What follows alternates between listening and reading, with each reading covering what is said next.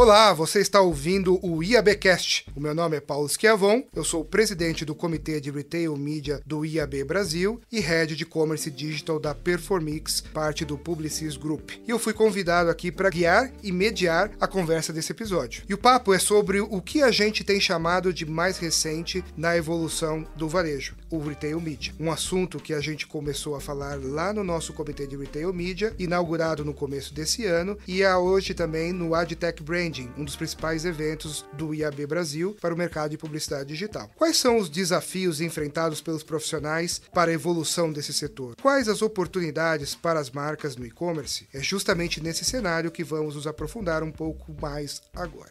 Para isso, eu tenho aqui comigo os profissionais que têm muito a contribuir nesse debate. Eu queria agradecer a presença de todos começando aqui pelo Daniel Couri, que é o diretor sênior da divisão de mobile da Samsung Brasil. É muito bom ter você aqui com a gente, Daniel. Obrigado, Paulo, é um prazer. Quem está aqui com a gente também é o Marco Frade, que é o head de mídia, digital e CRM da Diageo. Obrigado, Marco. Obrigado pelo convite e vamos fazer um bom podcast aqui. E para concluir nossa tríade aqui de experts e maravilhosos profissionais aqui nesse momento, a gente tem a Marina Dolinski que é a head comercial do Mercado Eds. Obrigado, Marina, pela contribuição. Obrigada, prazer estar aqui com vocês.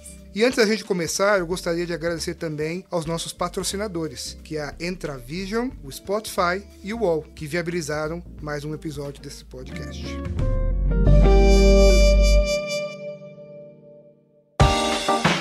Então vamos partir agora para as perguntas. Um tema que é sempre desafiador dentro do processo de investimento né, e da estratégia de, de marketing digital de todas as marcas e empresas é aumentar a sua encontrabilidade no ecossistema digital, certo? Então, a gente sabe que historicamente o Google vem fazendo esse papel, especialmente aqui no mercado brasileiro, e tem uma dominância muito grande, né? O search, a busca do Google é uma das principais portas de entrada para quem inicia uma jornada de consumo digital, né? Seja para descobrir sobre os produtos produtos, né? Descobrir as oportunidades, né? mesmo no awareness, é, começando ali com termos muito abrangentes de uma categoria, depois descendo para produtos especificamente ou para marcas num processo mais avançado da jornada de consumo, né? Então eu queria ouvir um pouquinho de cada um de vocês, né? Obviamente que dentro dos seus interesses e das suas visões de mercado, né? Qual é a importância do mecanismo de busca de produto dentro dos varejos, né? Ou seja, como que a busca no mercado livre, aqui representado pela Marina, ou mesmo nos outros marketplaces e varejos varejos, qual que é a importância dentro da construção da marca e da discoverability, né, veio a palavra em inglês, mas da encontrabilidade dos seus produtos no ecossistema digital. Vocês já enxergam que esses marketplaces, esses varejos digitais já contribuem como o início da jornada de consumo ou eles ainda contribuem mais numa etapa posterior, né? Vocês enxergam que o consumidor já vem mudando o seu comportamento em relação aos consumos dos produtos de eletrônicos da Samsung, né, dos produtos das bebidas da Diageo. Vocês já enxergam, eu vou começar aqui com o Curi para ele falar um pouquinho de eletrônicos primeiro, depois a gente passa para o Marcos. E aí também vou querer que a Marina complementa aqui para a gente um pouquinho de como é que o próprio Mercado Livre está enxergando a mudança de comportamento das buscas, né? Cody, se você puder contar um pouquinho de como é que a Samsung enxerga o posicionamento de produto, né? Do início da jornada até o consumo em si, né? Google versus Marketplace, como que vocês estão enxergando a mudança, se existe uma mudança do consumidor nesse sentido? Paulo, obrigado. Bem,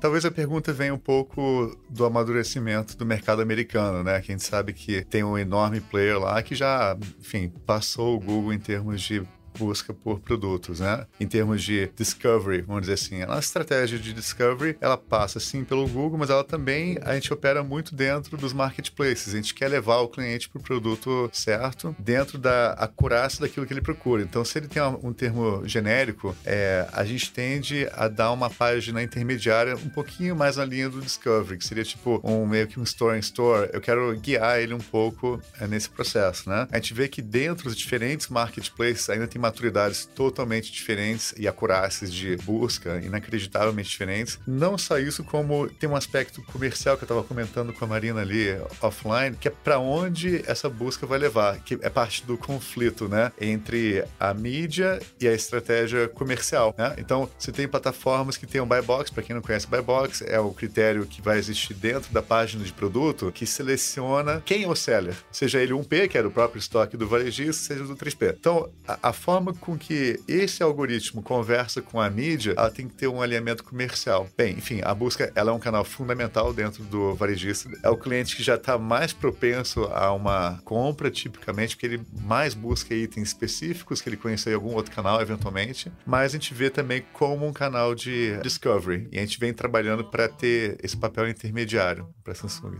Legal. E vocês fazem acordos, vamos dizer, com esses varejistas no sentido de garantir que determinados termos carreguem diferentes etapas do, do funil, né? Ou seja, se eu estou colocando, sei lá, celular, né? Sem especificar Samsung ou... É, bom, celular seria um pouco mais difícil o varejista dar para você. Bom, da Samsung, por ser o líder de mercado, consegue garantir eu comprar esse espaço. Mas, é, vamos se a pessoa coloca Samsung ou coloca celular Samsung sem especificar o modelo, vocês levam hoje para um shopping shop, né? Uma loja da Samsung é. lá dentro e depois se o cara coloca, sei lá, é, Samsung Galaxy A32. Note A32, leva diretamente para a parte do produto. Esse tipo de relação e acordo e garantia já existe na relação com os seus principais parceiros? Com alguns varejos, né? Depende muito, claro, do modelo comercial que a gente tem com ele e também depende muito de um processo de manutenção, né? Porque você não cria uma página estática aquilo demanda tráfego, demanda investimento, demanda um follow-up para sempre manter aquilo vivo, né? Então depende muito da relação comercial com o varejo. Lembrando que a gente tem os ciclos de vida de um produto que variam de sete meses até um ano e sempre tem o produto que vai substituir. Então, você tem um produto que está altamente indexado, está altamente promocionado e a gente tem um desafio de rampar o produto novo. Então muitas vezes usar a estratégia de search para esse ciclo de vida dos produtos é, é fundamental, porque o produto novo ele não carrega a indexação, ele não carrega o histórico do outro e você às vezes tem que forçar aquilo. E aí a mídia tem uma contribuição importante. Muito legal. Passando a palavra agora para o Marco, acho que diferente da Samsung, que tem um ciclo de vida curtíssimo dos produtos das marcas, né, da, principalmente da especificação do produto, a Diageo trabalha com marcas, como você mesmo comentou agora há pouco no nosso painel, até bicentenárias, né, ou seja,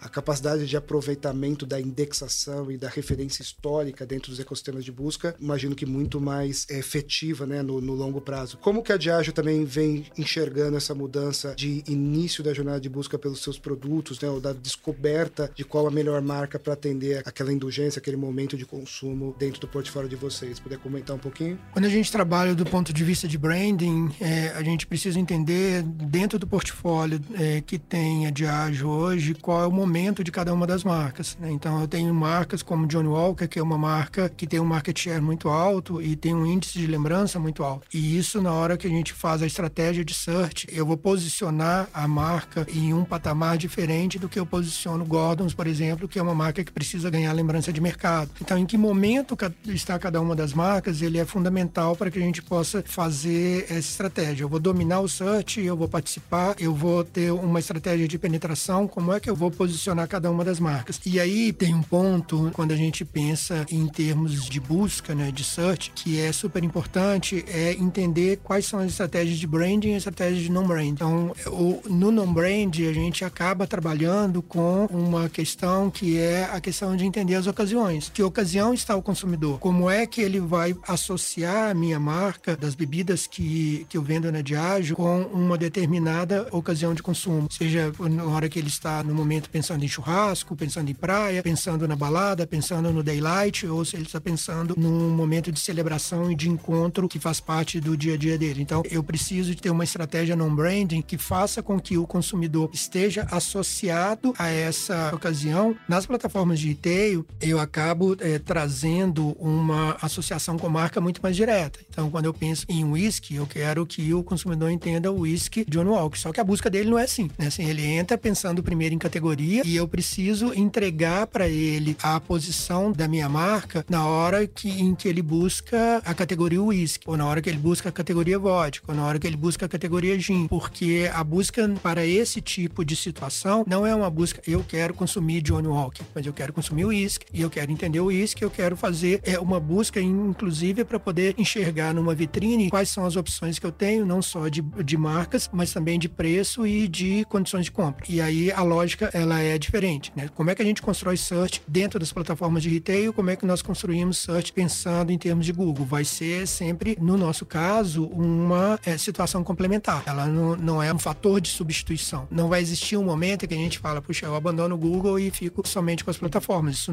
não vai existir em termos de mercado para gente. O que vai existir é em que momento você posiciona a sua marca, qual é o estágio de maturidade da sua marca na mente do consumidor para que você possa fazer essa estratégia e entender onde você vai dominar e onde você vai participar, porque nem em todas as categorias você vai dominar. Né? Então, isso é um ponto extremamente importante. E outro ponto fundamental, e por isso que eu insisto muito na questão de, de dados, é a gente entender o behavior de cada uma das plataformas. Se eu entendo a navegação, eu posso fazer uma página de produto dentro da plataforma de retail que seja muito mais adequada para poder levar esse consumidor lá para dentro e ele faça consideração do meu produto antes de se decidir pela conversão. Por isso, eu preciso entender que naquele retail, a jornada de determinado consumidor, de determinado cluster, se dá de uma determinada forma. E para isso eu preciso de dados. É por isso que dados compartilhados, não de forma sensível, tirando toda a possibilidade de PII, eles são extremamente necessários para que a gente possa fazer estratégias mais inteligentes. Entendi, mas você entende que o seu consumidor, só para a gente fechar, porque você trouxe muita coisa interessante que agora a gente vai passar para Marina aqui para a gente explorar, mas só para fechar o raciocínio, você até pela característica do produto de ser, é que você tem um portfólio de dezenas de marcas, correto? Ah, obviamente que eu entendo que a marca mais madura, né, essas marcas históricas, o consumidor vai, já inicia muitas vezes a busca pela própria marca, porque ele reconhece, essa marca está muito madura em relação ao mindset, né, o entendimento do consumidor em relação ao produto. Mas quando você vai lançar um produto novo, né, uma marca nova, uma marca jovem, não necessariamente nova marca em si, mas talvez nova nesse mercado, numa determinada região, vocês entendem que é, eventualmente começar o processo de awareness, de reconhecimento, de comunicação dessa marca dentro do ecossistema de retail é, faz sentido, ou seja, ela tem uma participação fundamental na construção da marca, ou ela ainda acontece de fato em outros ambientes e, e o retail no tipo de produto de vocês, né, o retail media acaba entrando de fato num processo mais próximo da conversão, assim dizer, da consideração da conversão. A busca do retail, né, resumidamente, ela contribui para construir essa marca desde o início da jornada, né, ou seja, o consumidor vai lá e fala assim, vou falar qualquer bobagem aqui, tá? Melhor gin, vocês, e aí vai vir a marca de vocês. Isso já pode, já acontece essa busca pelo melhor gin dentro do retail, ou ela ainda acontece é, essencialmente fora do varejo no tipo de produto de vocês? É, tem categorias que são mais óbvias, né? E quando você fala em lançamento de produto, normalmente a nossa estratégia é associar um produto novo a uma marca. Então, por exemplo, eu lanço é, gin tônica, que é Tanqueray, e gin tônica, que é Gordons. Eu lanço Smirnoff Infusions, que é um Seltzer de Smirnoff. É, eu nunca desassocio a minha marca de uma variante, porque não seria adequado você começar a fazer é, uma construção do zero. Tá? Então, para a gente é muito mais vantajoso é, buscar a variante para poder trazer a associação de marca. De novo, a gente trabalha sempre numa perspectiva de branding. Né? Assim, é, a gente sempre estamos sempre construindo marcas. E quando eu lanço Smirnoff Infusions, por exemplo, o que eu quero é trazer também a categoria de vodka para um outro patamar. E aí, sim, o consumidor ele vai, vai buscar, por exemplo, a vodka, categoria de vodka, a melhor vodka. E se na categoria de vodka é a melhor vodka ou a vodka mais adequada para uma determinada ocasião, eu ofereço esse novo produto ali dentro para poder é, fazer uma associação de categoria. Então, o pensamento em cima de categoria, ele é muito muito maior do que o pensamento sobre marcas, para poder amplificar o nosso negócio. E isso me ajuda na construção de conteúdo que eu ofereço para a plataforma de retail para poder publicar. Porque como o nosso negócio depende muito de experiência, da experimentação, não é um negócio de indulgência, como cerveja, por exemplo, eu preciso fazer com que o consumidor tenha uma experiência antes de se decidir pelo nosso produto. E Marina, agora vou polemizar, hein? Eu acho que nos últimos dois anos, a gente sabe que o varejo digital dobrou de tamanho no país país nos últimos dois anos aí muito provocados pela pandemia, né? Os números aí em torno de 108% de crescimento nesses últimos dois anos aí de, de 2021. A busca do Mercado Livre, ela vem evoluindo para conseguir entregar respostas mais complexas, né? E, e vocês vêm enxergando a busca do consumidor crescendo dentro do ecossistema de vocês, né? Porque o consumidor ele tem várias formas de iniciar, né, uma jornada independente do momento do consumo que ele esteja, né? Ele pode simplesmente colocar uma palavra-chave, né, que é o que a gente está mais acostumado, então então, vai colocar lá whisky, vai colocar celular, vai colocar é, alguma palavra genérica da categoria para ele descobrir qual é a oferta e aí tá na eficiência do algoritmo da plataforma, né? No caso do Mercado Livre de entregar os produtos que têm mais favorability, né? Mais indicação ou intenção de compra no mercado como um todo, mas também existe um aspecto que é a sofisticação da busca semântica, né? Então, a gente sabe que quanto mais as pessoas, né, o consumidor e o, e o consumidor sempre muda antes das marcas, né, ou antes, né, a evolução do consumidor é sempre muito mais ágil do que a evolução da própria indústria, do próprio ecossistema, né? O ecossistema sempre está sempre correndo atrás para se atualizar a mudança de comportamento. A partir do momento que o consumidor está usando, por exemplo, assistente de voz e está fazendo cada vez perguntas mais complexas, esperando uma resposta qualitativa boa, a próprio sistema de busca também precisa evoluir nesse sentido. Então, como a gente vê no Google, né? Ah, qual o melhor produto para tal coisa? E aí você vai mudar, pois a gente sabe que o melhor produto X categoria seria a keyword principal, mas a combinação desses fatores tem que trazer respostas diferentes. A busca do Mercado Livre, né? Existe a discussão ou já está acontecendo a busca para conseguir sofisticar essa entrega de resultado e de fato entregar uma resposta qualitativa superior para o consumidor, né? Para que ele possa eventualmente abandonar uma busca mais genérica como é a do Google para ir diretamente para o varejo de vocês. Vocês estão nessa jornada. Como que vocês também têm visto a mudança da estrutura de busca no marketplace de vocês versus ao que acontecia talvez antes dessa explosão do varejo digital, né? Queria que você comentasse um pouco de todas essas transformações e também qual é o momento do Mercado Livre dentro da construção desse produto, dessa jornada de início ao fim da consideração do produto, da busca do produto dentro da plataforma de vocês. Eu acho que vale contextualizar um pouco de como a gente tem visto essa mudança de comportamento do consumidor em relação à busca e o papel dos marketplaces, né? Hoje, se a gente olhar, de fato, Curi citou um pouco sobre isso, né? Os marketplaces já representam, já são hoje o principal destino de busca quando as pessoas estão buscando produtos para comprar, né? Mas é importante conceituar o que é essa busca dentro do marketplace, né? Até trazendo um pouco da sua fala de, de perguntas mais complexas, ou qual é o melhor gin, qual é o melhor celular, o que o consumidor está buscando no marketplace é uma oferta. Ele está buscando um produto, ele está buscando uma oferta. Normalmente, quando você vai num outro mecanismo de busca para entender qual é o melhor gin, qual é o melhor celular, você vai indexar ali produtores de conteúdo, não é o buscador que vai te dizer. Você vai indexar produtores de conteúdo que tem um trabalho relevante ali na produção de conteúdo e entende a jornada do consumidor, como o Marco mencionou, que vão trazer informações para que o próprio consumidor ali tome sua decisão. Quando a gente vai para uma dinâmica do marketplace, a gente está falando do consumidor, tem uma demanda de compra, ele está num mindset de compra naquele momento. E ele está buscando um produto para encontrar a melhor oferta. O mecanismo de busca vem para entregar a melhor oferta possível baseada naquela busca. Uma característica dessa busca é que hoje ela é sim, como o Marco mencionou também, ela está muito pautada na categoria, muito pautada no produto que a gente chama de busca genérica. Se a gente for ver, acredito que na casa dos 70% das buscas ainda gerais, isso varia por categoria, tem categorias mais genéricas, categorias menos genéricas, mas em torno de 70% dessas buscas não tem uma marca atrelada. Agora, qual que é a solução para isso? Qual que é a estratégia? É entender que a jornada de compra ela acontece do início ao fim dentro do marketplace e que existem justamente as outras etapas do funil que a gente precisa construir para fazer com que a demanda pela sua oferta por aquele produto que é para onde a gente quer direcionar, ela venha sendo construída através de awareness e consideração na cabeça desse consumidor. Então a gente tem muitos casos de parceiros, né, onde a gente conversa e aí voltamos à complexidade, né, de entender de fato que antes da sua busca escalar, atracionar, tem uma série de coisas que precisam acontecer. Então você precisa impactar esse consumidor, gerar um recall da sua marca, do seu produto ou da marca associada ao produto, para gerar uma busca mais direcionada que permite com que a marca, né, entre menos naquela dinâmica de competitividade extrema do varejo, né, de preço, condição de pagamento, condição de entrega, etc, etc, porque no fim do dia, o que, que o algoritmo na hora de entregar um resultado de busca, vai priorizar qual é a melhor oferta para o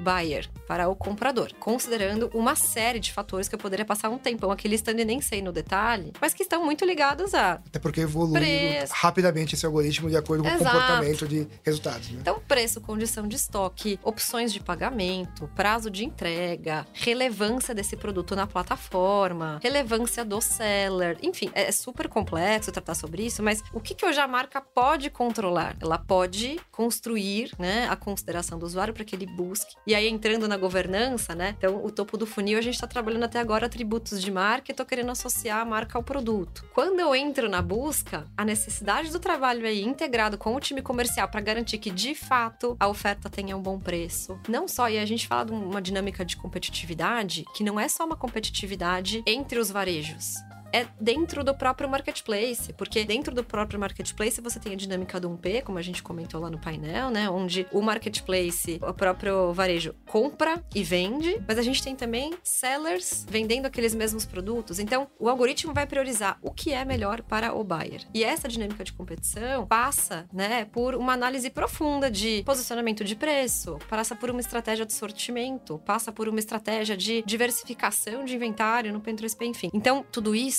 é para dizer que quando a gente fala dos marketplaces, de fato o comportamento do usuário ali é buscar uma oferta né, buscar a melhor oferta. E a gente tem as ferramentas para que quando esse consumidor chega na busca, ele já esteja um pouco mais direcionado para a gente garantir que ele consiga ir um pouco mais para o caminho que a gente deseja como marca, né, e como produto. Mas de fato a complexidade é grande e exige aí uma orquestração, entendendo essa dinâmica, né? Como eu falei, de diversas partes, então da agência, da marca com seu time de comunicação, da marca com seu time comercial, execução comercial do lado dos marketplaces também, uma estratégia combinada entre o 1P e o 3P do próprio marketplace. Como você mencionou, o marketing do marketplace, a partir do momento que a gente gera datas de calendário, que geram um determinado volume ou investimentos para determinadas categorias. Então, esse é um pouco do cenário que é complexo, né? Mas eu acho que, de fato, o grande segredo aí é que todas as partes trabalhem juntas para que na jornada do consumidor a gente garanta que ele entenda o valor da marca, entenda a proposta da marca e que quando ele chega no momento da verdade, né, que é o que a gente fala muito em busca, que foi a primeira onda da publicidade lá, ele encontra o que ele está procurando e o que ele está procurando no marketplace é a melhor oferta. Então, mas aí deixa eu só polemizar para a gente fechar esse assunto da busca, que eu acho que é um tema super importante, ainda mais com dois representantes da indústria aqui. Que se eu fosse falar do varejo, naturalmente, quando a gente fala de oferta, né, na cabeça do, vamos assim dizer, da pessoa comum, né, oferta significa preço mais barato, né? Ou seja, preço é o drive, é o guia do que as pessoas entendem como oferta, né? Porque a gente sabe que conceitualmente a oferta é a disponibilidade de algo para o mercado, mas quando eu falo sobre oferta dentro de um ecossistema específico de conversão, eu estou falando preço acaba sendo um fator de maior sensibilidade. E quando a gente fala das indústrias, quando, principalmente quando eu vou gerar um valor maior para o posicionamento dos produtos da indústria dentro do ecossistema de marketplace, né, a indústria não trabalha normalmente com o drive de preço, ela trabalha com o drive de construção do valor daquele produto dentro do seu ecossistema. Como a gente sabe, existem o que a gente chama de non-price benefits, né? Então, ao invés de eu trazer uma oferta de preço, né, eu vou trazer uma oferta de condição de parcelamento, se é um produto de maior valor agregado, ou de, de dar experiência de delivery né, mais ágil, se é um produto né, de consumo imediato, e assim por diante. Ou seja, eu vou trazer aspectos da experiência de consumo que não necessariamente impactam em preço. E aí, quando eu vou para um algoritmo do marketplace, onde de fato existe a oferta, né? Porque quando eu vou falar para um ecossistema aberto, como é o caso do Google, como você falou, muitas vezes vai trazer o produtor de conteúdo. Então, se for falar o melhor celular, talvez ele vai trazer um conteúdo que explica quais são os, né, os flagships, os melhores aparelhos do mercado e vai, vai ter lá um, um ranking que a gente sabe que tem muita gente manipulando isso, mas processo de aprendizagem antes de entrar de fato no shopping deles, vamos dizer, que vai direcionar para o consumo. Né? Da mesma maneira, quando eu vou para a marca diretamente, muito provavelmente se o shopping da plataforma de busca tem resultados qualitativamente bons, ele vai acabar trocando e entregar o produto em vez de entregar essa, esse conteúdo, né? Então vai depender ali da, da disponibilidade de informações. O marketplace de vocês, né? A busca de vocês, ela consegue entregar valor para um anunciante da indústria, como é o caso do Samsung ou da Diageo, que quer brigar por preço dentro dessa plataforma. Ela pode até ser competitiva, que eu acho que é o processo e a intenção de todo mundo, justamente para não criar grandes rupturas, né? Mas obviamente que ela não quer necessariamente, ou provavelmente não vai ser o melhor preço da plataforma, raras exceções, né? E aí ela está querendo construir ou entregar outros aspectos da experiência na hora de indexar o produto dela. Então ela quer, obviamente, se ela tem uma venda direta direto, obviamente que ela vai querer estar nas primeiras posições, mesmo não sabendo que não é o maior preço, e ela vai querer construir muitas vezes o valor daquele produto que ela está oferecendo através de benefícios, né? Seja um bundle, seja um shipping mais barato, seja um parcelamento mais longo para facilitar o acesso ao produto, e ela vai querer construir essa reputação, vamos assim dizer, no seu ecossistema de uma forma diferente do tradicional melhor preço, né? É principalmente para produtos que são com margens mais apertadas, né? Então a provocação é Você acha que a gente já está no momento de maturidade onde o marketplace, né, o algoritmo em si, consegue entregar esse valor de uma forma mais diversa, talvez como uma busca geral entrega? Né? Ele está apto a entregar esse, esse aprendizado para o consumidor, independente de ter um conteúdo em texto, né, um vídeo que vai explicar isso de uma maneira mais didática, como aconteceria no ecossistema de busca dentro do marketplace, ou a gente ainda precisa de mais um tempo para o algoritmo da plataforma conseguir entender através da estrutura da busca ou do comportamento da pessoa qual é o melhor resultado para construir esses valores que são diferentes. Tem o valor de preço e o valor da marca. Né? Queria só complementar o raciocínio para a gente fechar esse assunto. Sim, só esclarecendo, quando eu falo oferta, eu não estou falando de preço exclusivamente. O que a gente tem que considerar o que é melhor oferta é o que tem valor para o buyer, para o comprador, né? E que faz com que ele escolha optar, né, por aquela compra. Então, sim, preço é um fator importante. A gente não consegue passar por cima disso. Sim, a gente observa casos onde existe uma métrica que é o ASP, né, o Average Selling Price. E quando você tem um pacote interessante para o consumidor, com um benefício de frete, com uma condição de pagamento interessante, com um prazo de entrega competitivo, e essa é uma das grandes razões, inclusive, pela qual o, o Mercado Livre investiu na sua estrutura própria de logística, né? E hoje consegue entregar um valor muito grande para o usuário, com entrega de um dia para o outro, às vezes até no mesmo dia, é entendendo justamente que isso tem um valor a ponto, né, é, de muitas vezes sobrepor a decisão puramente por preço. Mas a gente também, isso é um desafio de quem trabalha com comunicação há muito tempo. Eu venho de comunicação, eu estou no varejo, né, há menos tempo. Se você não tem um bom produto e uma boa oferta para o consumidor, não é só no marketplace que você não vai performar. Você não vai seu filme na TV não vai performar e qualquer outra mídia que você fizer não vai performar. Então, existe uma necessidade de alinhamento de expectativa que é: eu preciso sim orquestrar a melhor oferta possível, não só preço, tô dizendo, tá? Mas sim em termos de pagamento, entrega, relevância. Então, a relevância dessa marca, deste produto dentro do marketplace também passa pela construção de awareness e consideração, etc. Esse produto está sendo comprado. Então, a gente, né, o Curi mencionou um pouco do, do desafio com marcas novas, né? É super importante esse trabalho prévio de, de, construção de consideração, de você trabalhar um bom conteúdo durante a jornada do consumidor, para que você possa de fato fazer com que as pessoas se interessem, busquem e o algoritmo entenda que o que você está oferecendo ali, como seller ou como vendedor direto, né, que aquela é a melhor resposta para o consumidor. Então, sim, já existe essa maturidade. Hoje, o, o racional do algoritmo ele é totalmente customer centric, ele olha para a experiência do buyer, mas conhecendo os mecanismos, a gente sabe que é necessário orquestrar uma série de fatores. Aí, acho que ninguém tem interesse em entrar na briga do preço pelo preço. Né? É ruim para todo mundo, para o mercado, para o comprador pode ser bom, mas para o fabricante é ruim, para o varejo é ruim como um todo, né? A gente quer vender valor, mas de fato essa proposta de valor tem que partir do entendimento muito claro do que é valor para o consumidor, o que, que a gente pode oferecer e aportar e combinar esses fatores para que a oferta seja relevante, né? Se ela não for. Deixa eu entrar nesse ponto aqui que eu acho que é super importante. Assim, quando a gente fala principalmente de busca, a gente está falando de intencionalidade. Assim, qual é a intenção do consumidor quando a Marina coloca, olha, o que nós queremos é, apresentar é a melhor é, solução para o buyer. Então, a melhor solução para o buyer, normalmente, é, ela está muito centrada nesse tripé, né? Que a gente chama de PPF, preço, prazo e frete. Então, quando o consumidor ele entra para fazer essa busca, ele está pensando nisso, preço, prazo e frete,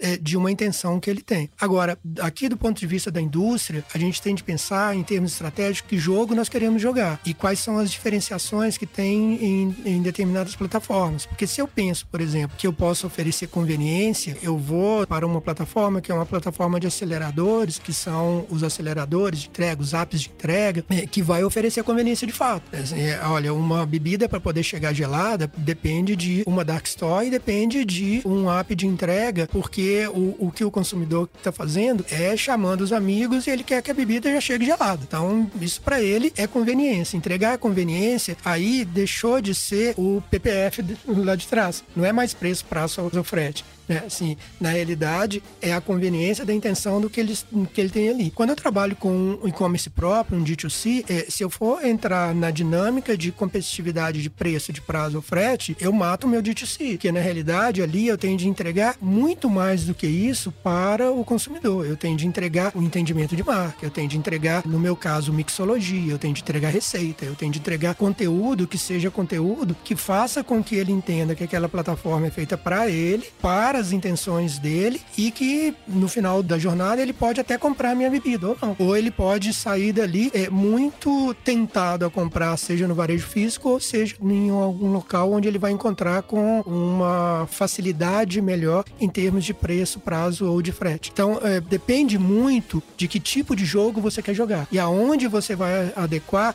essa sua estratégia de jogo em determinadas plataformas, porque o Mercado Livre ele tem algumas funcionalidades que são competitivas que outros não têm e vice-versa. Então você vai buscar essas intencionalidades do ponto de vista de indústria para poder fazer toda a sua composição de entendimento de mercado eh, de retail ads. Complementando também a parte de oferta, na prática a gente espera também do, do varejo né, e do retail ad que no futuro seja um pouco mais que produto, que ele também conduza o consumidor a novas formas de comprar certos produtos. Né? Então, no nosso caso de eletrônico, a gente criando formas novas de vender o produto. Então não é mais o buy and sell, a venda mercantil, né? A gente já tem modelos de negócio de a, alugar telefone. A gente tem modelos de negócio de, que a gente chama de trading remoto né? Que a gente vai, troca, recompra o, o, produto do cliente. Então é interessante que a gente está falando muito focado sem produto e tal, não, não, mas tem um papel que eu acho essa plataforma perfeita. E aí fica a dica para todos os meus parceiros varejistas, né? É uma indireta mesmo, assim. Que a gente vai ter que realmente mudar a forma de vender certos produtos, mudar, porque do contrário vira tudo commodity mesmo. É Samsung S22, enfim, é o mesmo em todos os lugares. Né? Agora, na linha do que a Marina comentou, é, você tem outros fatores, tem fatores de crédito, limitação de crédito,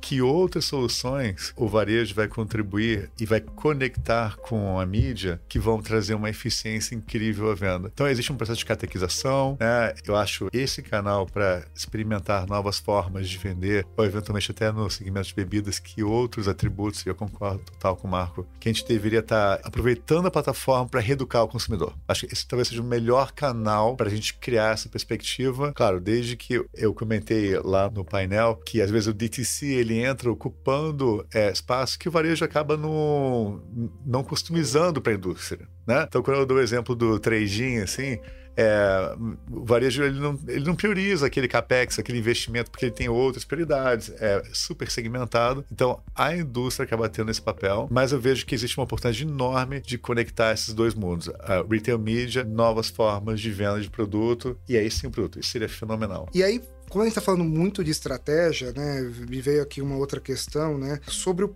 como que é o papel, né? A gente sabe do histórico conflito barra desafio de integração né, do que é o, o, valor, os KPIs do marketing e de vendas. Né? A gente sabe que raras exceções o marketing acaba sendo uma área de suporte a vendas da maior parte das indústrias, mas obviamente que a partir do momento que ele se integra no mesmo ambiente, né, é, né diferente do passado onde os ambientes eram muito bem é, é, circunscritos ali, né, o ambiente de atuação de cada uma das áreas, né, eu queria explorar um pouquinho com vocês, né, e aí depois pedir o complemento da Marina de como que ela vem dialogando com o mercado em relação a essa tomada tomar de decisão, né? Para o tema de retail media propriamente, ou seja, explorar o espaço dentro do varejo, já existe uma conversa integrada na prática acontecendo entre as lideranças do marketing e a liderança de vendas para que é, essa tomada de decisão seja cooperada ou integrada, né? Para que definir que a melhor estratégia seja de fato entregue nesse ambiente que tem tantas possibilidades como a gente vem falando, né? Ou é dentro do aspecto específico de retail media, né? Quando a gente fala do, do ambiente digital especialmente, é a área de commerce e-commerce ou e-commerce, né, ou varejo digital, chame como quiser, dentro das indústrias, né, ou dentro dos grandes anunciantes, que acaba tendo esse papel híbrido, consolida ou normaliza ou normatiza o debate de como isso vai atuar para conciliar os interesses comerciais e de marketing dentro de um ambiente que converge, né, de uma maneira muito intrínseca toda a experiência do consumidor, né? Curi, se você aproveitando que você estava já com a palavra aí, se você puder trazer um pouco dessa tomada de decisão no ambiente de eletrônicos, se isso já está integrado ou se ainda ainda a gente vê os históricos conflitos, né? A área de marketing de produto ou a área do marketing estratégico né? da marca como um todo, não dialogando com a estratégia comercial necessariamente, acabando tendo um gap entre essa jornada de construção, né? Ou esse gap já fechou e as pessoas entendem que no ambiente digital, diferente dos outros ecossistemas de mídia, tá tudo ali, né? Eu falo que tudo acontece no mesmo ambiente. Então, se não existe uma coordenação muito bem feita de todas as atividades, ela perde a eficiência de uma maneira brutal. Você entende que a indústria de eletrônica já conseguia com atualizar isso ou a gente ainda tem aspectos de amadurecimento para acontecer? Para depois a gente passar a palavra aqui para o Marco. Então, Paulo, assim, fechar um gap é muito radical, né? Eu, eu, não acredito que nunca ele vai ser totalmente fechado, porque são dois mundos que coexistem. Eu acho que tem que reduzir, às vezes, o tamanho do gap, né? Então, você tem, no nosso caso, um marketing que é muito mais focado em branding e produto e grandes lançamentos, e você tem um marketing que está muito mais voltado ao dia a dia da venda, as, campanhas com os varejistas, e é um contato muito mais próximo do comercial, né? Então, a gente se organizou lá de uma forma que esse marketing de performance, que a gente chama de channel marketing, fica mais próximo do time de vendas, né? Porque você para pra pensar, né? Todo planejamento comercial de datas especiais, estratégia de produto, estratégia de, até de estoque, né? De replenishment de estoque, está muito mais próximo do comercial do que o alto nível ali da missão de marca, de construção de marca, de é, lançamento de um produto, mas elas se falam, porque quando a gente tem grandes campanhas que a gente lança produto, então existe assim, um GTM, um go-to-market, que é integrado entre essas duas equipes, de forma que a gente consiga acompanhar toda a cadeia de awareness mesmo, de criação, até o desdobramento daquela mesma mensagem dentro do varejo. Então a gente conseguiu encontrar, acho que um formato ao longo do tempo bem eficiente para lidar com, com esses potenciais gaps. Assim. A gente não tem mais aquela situação de ter uma campanha maravilhosa de marca na rua uhum. e o cara vai procurar o produto no Mercado Livre e o produto não está disponível ou esgotou o estoque. Não, isso, não, isso é zero Esse chance. tipo de, de, zero chance. de fragmentação é, ou de ruptura não, não, não tem, conseguimos reequalizar. Não tem, não tem porque, inclusive, assim, você tem uma estratégia de marketplace que até faz um backup, né? Então,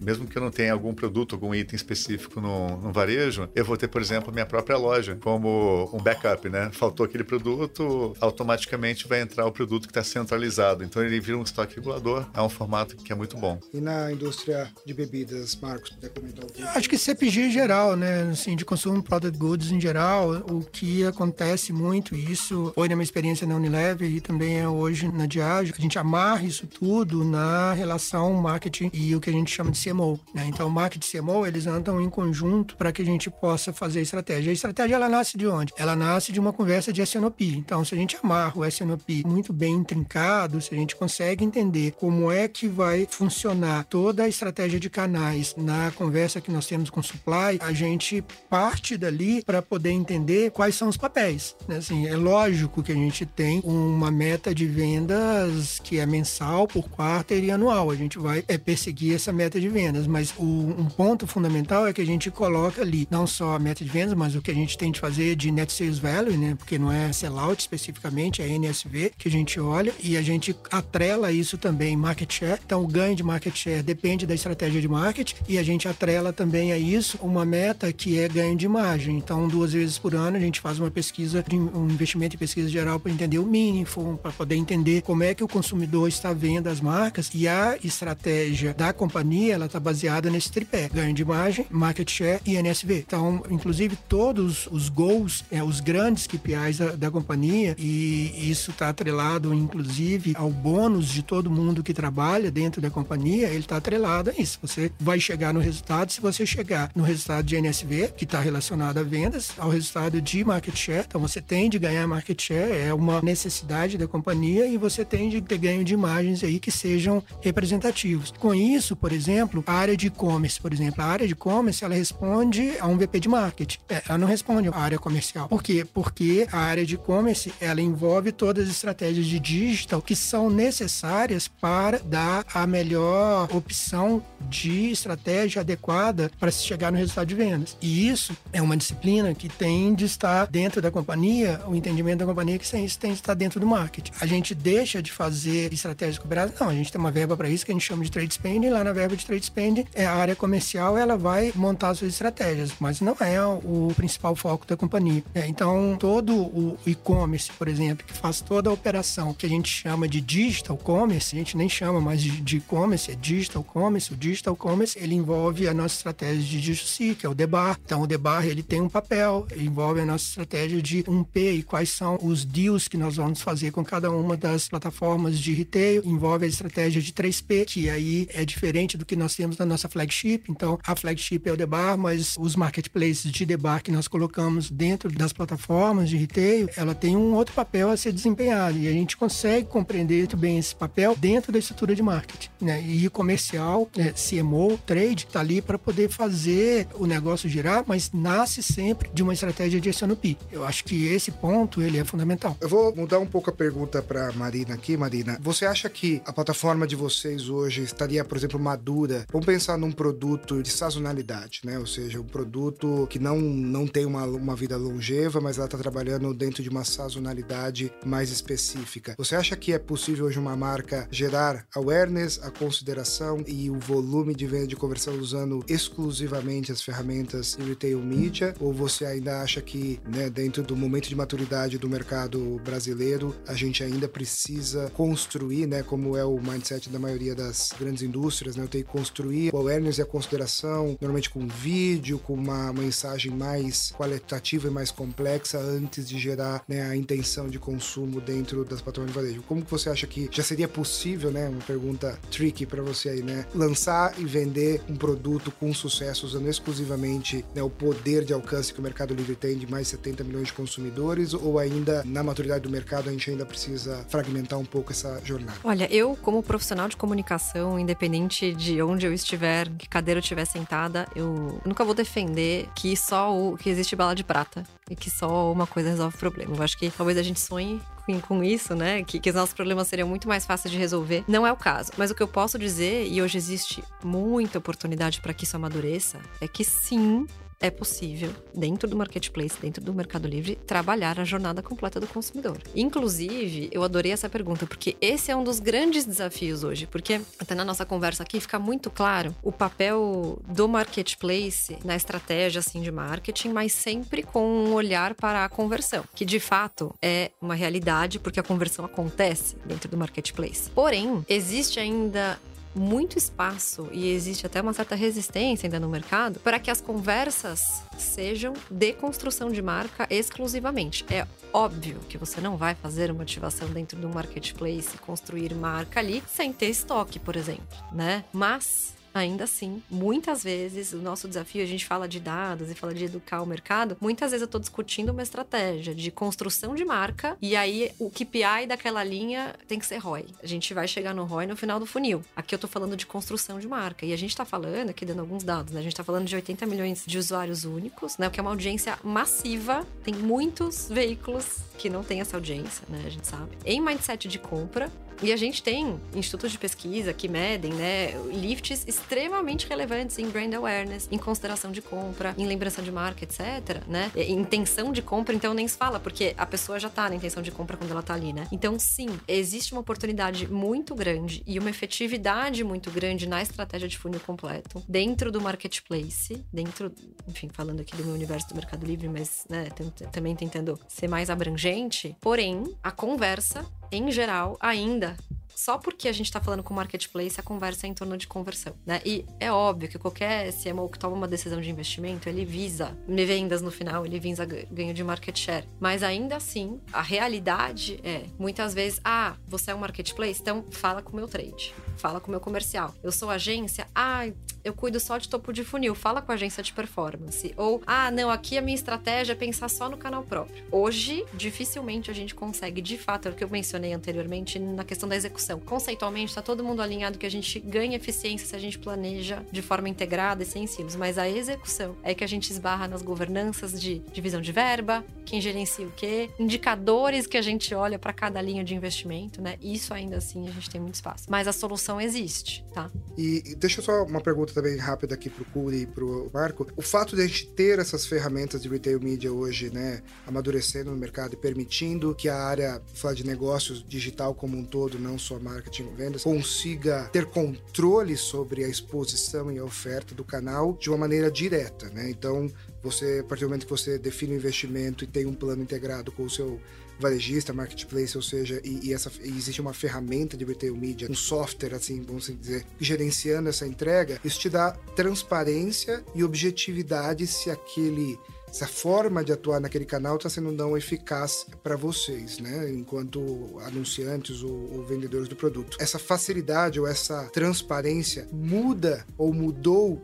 o processo de tomada de decisão da negociação comercial com esses né, varejistas, né, o que a gente chama de 1P, as, as, os varejos que compram diretamente da indústria e, e entregam né, o espaço ou o volume dentro do ambiente deles, mudou essa relação, ou seja, eles têm talvez menos espaço ou menos liberdade para controlar esse investimento que a indústria fazia para desenvolver o produto ou o canal deles, porque hoje a indústria pode ter mais controle sobre esse processo, ou de novo, isso acaba sendo só um acelerador e não muda a essência da relação comercial. Se você puder trazer um pouquinho, Curi, e também depois a gente passa para o Marco aqui para te complementar.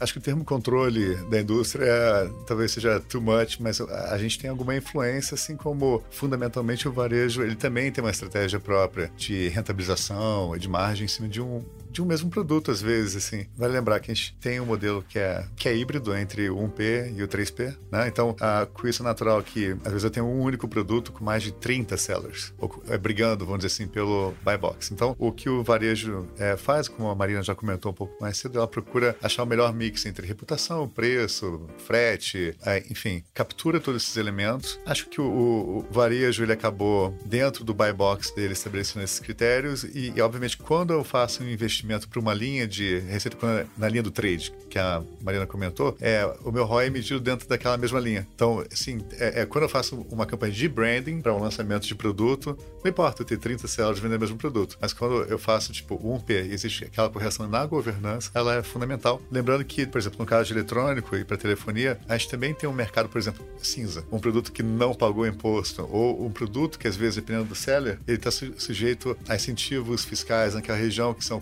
e coisas do tipo. Então, uh, eu acho que o varejo, junto com a indústria, tem, tem, um papel também de entender essas anomalias que existem e aparecem e que também atrapalham um pouco o modelo comercial de mídia, de investimento que a gente tem. No caso da Diageo, já impactou esse modelo de planejamento? É, tem algum, alguns desafios que são do, do mercado de bebidas que eles são muito específicos, né? Por exemplo, a gente tem de vencer uma barreira muito grande de produto falsificado? Essa é uma bandeira que nós temos com o Mercado Livre, por exemplo. A gente levanta essa bandeira, porque a gente sabe que a falsificação, principalmente de uísque, que é o nosso principal negócio, ela, ela se dá, ela acontece e ela é muito forte. E quando a gente pensa em termos de marketplaces, é possível sim ter um, um player ali é, que entre com, com esse produto e ele joga contra o nosso negócio como um todo. Então é um desafio muito específico. A gente tem um outro desafio muito grande com relação à questão questão do edutainment, né? Assim, é educar o consumidor para que ele faça o uso correto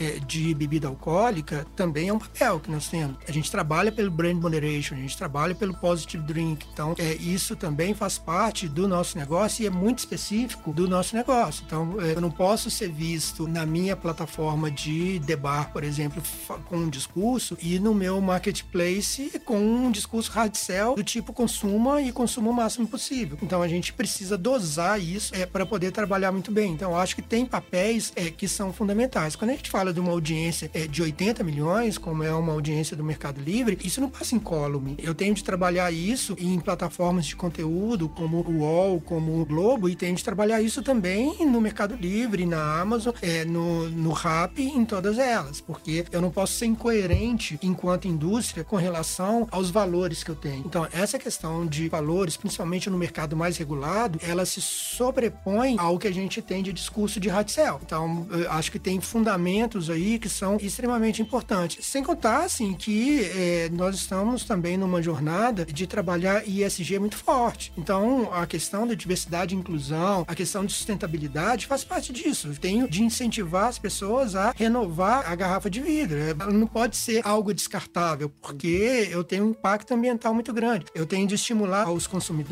a consumirem de forma consciente e aceitarem as diversidades também. E isso, numa audiência de 80 milhões, de novo, ele tem de fazer sentido. Então, quando a gente pensa nos desafios que nós temos, nos desafios de comunicação, eles não deixam de existir se eu vou para uma plataforma que é uma plataforma de retail. Ele continua existindo. Ele continua existindo como DNA da companhia. Então, acho que isso é relevante para que a gente possa trabalhar temas específicos que são muito caros aos valores de cada uma das empresas. E só para a gente encerrar aqui o nosso papo que está valioso por mim. A gente já ficava horas, mas a gente sabe que o tempo urge para todos. B2B. A gente, né, obviamente que a gente não tô falando do B2B para grandes volumes ou para grandes parceiros, mas quando a gente fala da distribuição mais granular, né, o long tail, para entregar para varejos ou comércios em regiões mais remotas, em ambientes, né, no caso de CPG, é, obviamente a gente sabe que são milhares e milhares de pequenos compradores de pequenas quantidades que fazem a distribuição. Vocês entendem que hoje os marketplaces ou, ou existem estratégias para usar plataformas abertas e que também pode se beneficiar do retail media para fazer essa distribuição mais fragmentada, que a gente sabe que para a própria indústria acaba sendo muito complexo chegar em pequenas quantidades em regiões remotas, ou ainda o B2B, vocês entendem que é um ambiente mais fechado, mais controlado, sabe que algumas marcas, algumas indústrias até têm canais específicos é, de online business, né, de venda digital, commerce, é, específicos para esses mamas e papa shops, né, ou, ou comércios familiares e compram em menores quantidades. Mas vocês entendem, ou vocês entendem que o marketplace eventualmente pode fazer esse papel onde vocês vendem quantidades maiores, então eu vender, em vez de eu vender o uísque isoladamente, eu vou vender um pack de 12 produtos, de 24 unidades, ou eu vou vender é, 3 ou 4 unidades de celulares, né, packs que vão dar um valor agregado maior e que você sabe que dificilmente o consumidor final vai, vai comprar isso, né? apesar que a Samsung eu lembro que já fez campanhas vendendo Dia dos Namorados, compra dois aqui, ganha um benefício a mais e tal, né, que a gente sabe que em um momento pode ter sido aproveitado por um B2B menor. Vocês acham que o marketplace e o retail media podem ter esse papel para apoiar essa relação de distribuição do B2B para menores comércios ou ainda, de fato, a gente deveria tratar isso como canais separados? Começar com o Marco e a gente encerra com o Cury aqui, essa conversa é super valiosa. É, não vi isso ainda acontecendo em plataformas de retail. Se tiver alguma solução, é um desconhecimento mesmo da minha parte e talvez a gente tenha de, de avançar sobre isso. É, o que nós fazemos normalmente, além da relação que nós temos B2B com os grandes distribuidores mais, é, mais evidentes, como, como Martins, como JC, como Peixoto, nós já fazemos. que nós estamos investindo bastante são nas plataformas de B2B, como a plataforma do Compre Agora, da, da que era ex-Unilever, um spin-off de Unilever, é, como a, a, plataforma de marketing, que é um, um spin-off aí de Ambev. Então, essas plataformas que fazem a conexão com grandes distribuidores para chegar em retails menores, elas têm dado muito resultado. Por quê? Porque você já localiza. Né? Então, à medida em que eu geolocalizo, eu sou fraco em uma determinada região por uma questão de rota. Eu não consigo fazer todas as rotas no Brasil, porque se eu conseguisse, é, gênio, né? Teria o melhor negócio do mundo. Então, eu estabeleço rota. Fora dessa rota, se eu consigo geolocalizar e é, integrar uma plataforma que é uma plataforma de B2B, tem dado bons resultados para gente. Mas eu não vi isso acontecendo ainda com as plataformas de retail que hoje a gente faz basicamente estratégia para consumidor final. Acontece em alguma escala no eletrônico, Curi? Ou também a gente particiona bem esse processo de. Acho que em termos de retail, mídia, assim, eu não diria que B2B é a prioridade do momento. Acho que tem uma, uma régua de tantas coisas que tem a acontecer no próprio B2C. É, claro, é muito mais macio. Você pega o B2B de eletrônicos no Brasil, representa talvez 5% do total. Né? Então, existe uma oportunidade, acho que não é priorizada.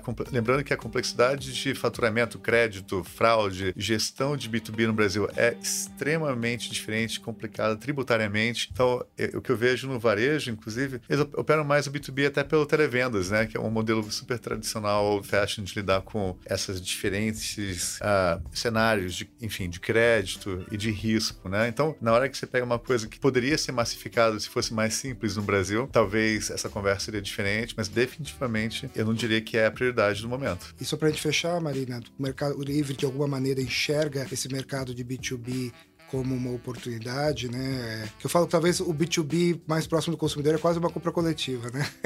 no sentido de você fazer pequenos volumes e, e angariar é, a, a, garantia da venda ali para grupos menores. Como que vocês estão enxergando essa possibilidade, essa oportunidade, enfim, ou, ou se também está fora do... Entendem também que são canais completamente apartados? Olha, hoje não tem uma grande iniciativa nesse sentido, de fato, como o próprio Curi e o Marco comentaram, né? Eu acho que a gente tem um grande foco aí em desenvolver a experiência do buyer cada vez mais, é, enquanto consumidor individual, né? Hoje nossa relação B2B ela tá muito para com os sellers, né? Então a gente tem aí muitos negócios que dependem do Mercado Livre, né? Como canal principal aí de distribuição, toda a nossa estrutura logística. Então o nosso nossa estratégia B2B, nosso cuidado tá muito em relação aos sellers, marcas e fabricantes que a gente tem na plataforma e desenvolver as melhores soluções de negócios para eles. É, colocar um ponto aqui que eu acho importante, assim, é diferente quando a gente pensa em termos de oportunidades e combos. Combos a gente já faz, né? Então, assim, puta, você compra o combo, compra é, é, um uísque, uma vodka e tem uma taça, tem um copo. Os combos, eles são super comuns em CPG. É, mas a gente tem evoluído bastante em, algumas, em algumas plataformas pensando em termos de comportamento e isso veio muito de pesquisa. Por exemplo, as pessoas se casam, normal se casar, né? E dá uma festa. Então, quando se dá uma festa, você quer comprar uma quantidade de uísque que é diferente de você comprar para consumo. Então, a gente já vem oferecendo no canal Debar, por exemplo, é, monte sua festa, que inclusive a gente leva o mixologista para você. Então, é bem mais interessante. Aí vira uma conversa do ponto de vista de serviço e não do, da, da questão ponto é, é, B2B é, especificamente. É, e não só o consumidor final tem comprado dessa forma, mas as empresas que montam festas, montam cerimônias de casamento. Então, a gente tem tido muito cliente que compra da gente para poder fazer isso. Aí é diferente, é outro jogo. Uma compra por volume, não necessariamente uma compra B2B, né? mas Exato. uma compra por volume, como talvez no Eletrônicos poderia ser uma empresa comprando os celulares para dar para os seus colaboradores que têm direito a esse benefício, por exemplo, né? E aí acaba sendo talvez uma porta de entrada diferente.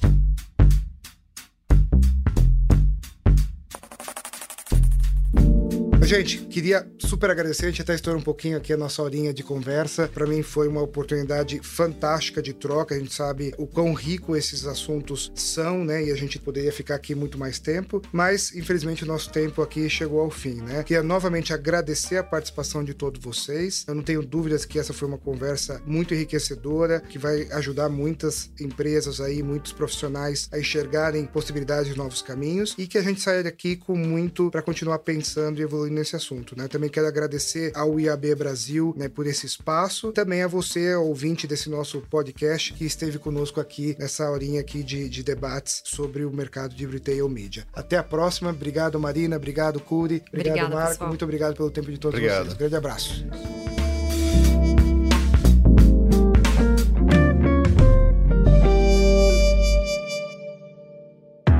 Esse podcast foi produzido e editado nos estúdios da AudioEd.